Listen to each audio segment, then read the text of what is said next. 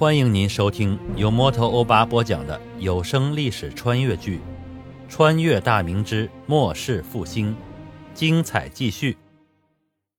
李掌柜吓得脸都白了，他转身紧走几步便要离开，但想到杨明胜那满是期待的目光，他咬了咬牙，心一横，转过身来对那名护卫拱手弯腰施礼：“呃，这位将军，呃，草民受人所托，有要紧之事。”求见巡抚大老爷，还请这位将军进去跟巡抚大老爷说一声。说罢，从怀里掏出一角碎银，满脸讨好的递了过去。那名护卫看了看他手中的碎银，头一歪，目光向上斜视：“你一个百姓能有啥要紧事儿？孙大人可不是谁想见就能见的。快走，快走！再不走，把你捉进去吃板子。”李掌柜见他如此。只得把杨明胜交代的话说了出来。呃，草民给巡抚大老爷带来了一封信，写信的人说是剿贼的大事具体如何我也不知。要不草民把信给您，您转交给巡抚大老爷也好。说罢，把信从怀中掏了出来，递与那名护卫。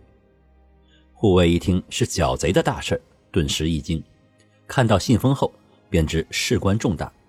因为就连他这样京师出来的都不认字，更别提普通百姓了。能写信的当然是文人，文人的事儿对他们来讲都是大事儿，是他这群睁眼瞎不配知道的。他接过信后，转身就往府衙跑去。跑出几步后停住，转过身来，冲着李掌柜喝道：“你站在这儿不许动！大人要是有事当面问话，你还得进去回话，站着别动啊！”这名护卫小跑着进了府衙。其余值守的护卫分出两人来到近前，看着李掌柜。孙传庭正在公房内书案后给洪承畴写信。毕竟五省总督算是他的顶头上司，虽然无权剥夺他的官职，但如果他这巡抚得罪了总督，人家上一本奏折参他一下，朝廷当然会偏向官职更高的。孙传庭在心中除了表达对总督大人的敬仰之意外，也提到了自己初来乍到，脚跟未稳，暂时还不能给洪承畴提供更多的帮助，但最多一年的时间，甚至更短，他就会从武力到粮饷，给洪承畴提供更大的助力。到时二人合力，定会将陕西境内的刘贼一剿而空。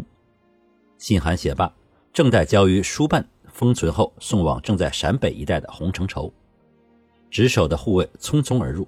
单膝行礼后禀道：“报，署衙外有人送来书信，说是关于剿贼之事。书信在此，请大人阅视。”孙传庭听到剿贼的大事不由得重视起来，让护卫将书信呈上。他打开书信观看起来，信里杨明胜把刘辅国问计以及他献计一事详细叙述一番，并建议孙传庭将计就计，趁机把三位高官一网成擒。这些人积累的家产，足可供他建军剿贼使用。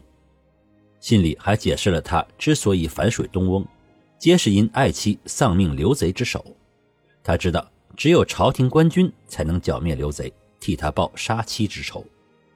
他知道，巡抚初到陕西，苦无粮饷招兵，能下决心拿卫所开刀的，肯定是雄才伟略、不惧谗言的天才。这让他看到了希望。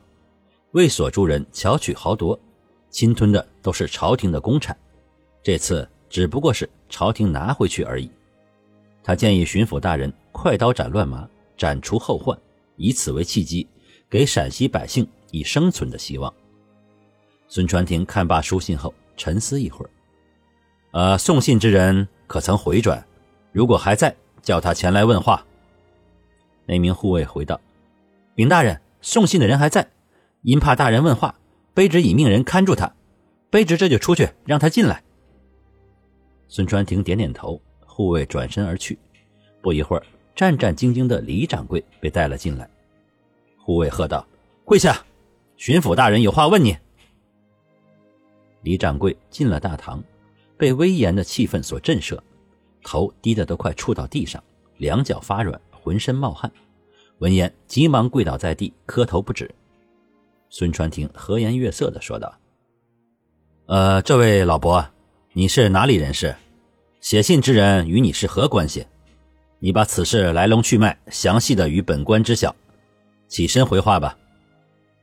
李掌柜脚软的站不起来了，两名护卫上前将他架扶而起。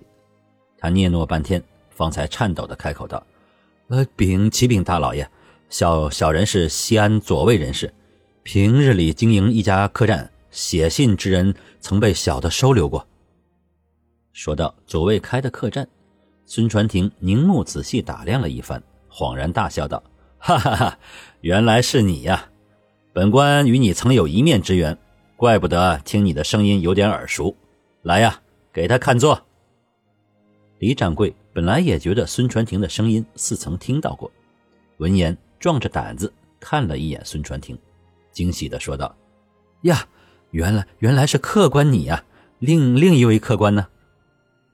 孙传庭大笑道：“啊，他另有要事，真是人生何处不相逢啊！哈哈。”没想到今日故人得见，来来来，坐下回话吧。李掌柜见是曾经打过交道的，并且自己曾经好言提醒的客人，心情顿时放松下来。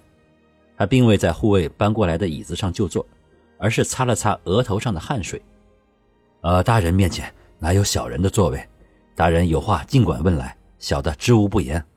刚才可把小人吓坏了，不瞒大人说。那日在客栈见到大人时，小人便看出大人不凡，所以才好言提醒呢。没想到大人居然是这么大的官，小人真是三生有幸啊！孙传庭见他不愿入座，也不勉强。呃，李掌柜，写信之人到底是何人呢？你如何与他认识的？李掌柜静下心神，遂把如何收留杨明胜父女，其为何去刘府国家做师爷。今日杨明胜如何装醉，托他送信等等，详细的叙述一遍。孙传庭听罢，对杨明胜的印象非常好，这是个可用之才。他温声对李掌柜说道：“呃，你既然以采买为名前来送信，那本官就不留你了。记住，此行任何人不得与之。本官着人替你采买一些客栈所需，装车后你立刻赶回卫所。”现在时日尚早，你回去后也不会引人注意。以后若是有缘，你我还会见面的。孙传庭吩咐护卫带李掌柜的出去后，打发人采买物品送到城外他积存马车之处，就说是商行的人送过来的。李掌柜告辞而去，孙传庭自是与庄元周等人商议对策去。李掌柜回到卫所后，已是申时左右。他将马车赶到院内，招呼狗蛋儿将货物卸下，趁机低声询问他，走后是否有人来过。狗蛋儿小声说：“没人前来。”杨明胜酒醒之后，已经带着雪柳回了刘家，中间没有什么变故。李掌柜这才放下心，紧张了大半天，又跑了一趟西安，身心俱疲。这一放松下来，顿时一股倦意涌来，吩咐狗蛋儿卸完货物后。就把客栈的大门关上，他径自回到院内去歇息了。杨明胜带着雪柳回到刘府自家的小院，两名家丁留一人看守，一人径自去向刘府国禀报。刘府国听闻杨明胜带着女儿去了龙福客栈，并且饮酒大醉，酣睡了一下午后，也并没有太在意，只是吩咐严加看管，不准杨明胜与生人接触，以防坏了他们的大事儿。各位听友，大家好！主播最近正在参加有声书评选，需要您的助力。您只需要动动手指，帮忙点赞、评论、订阅、转发。欧巴在此真诚的感谢每一位听友，谢谢您。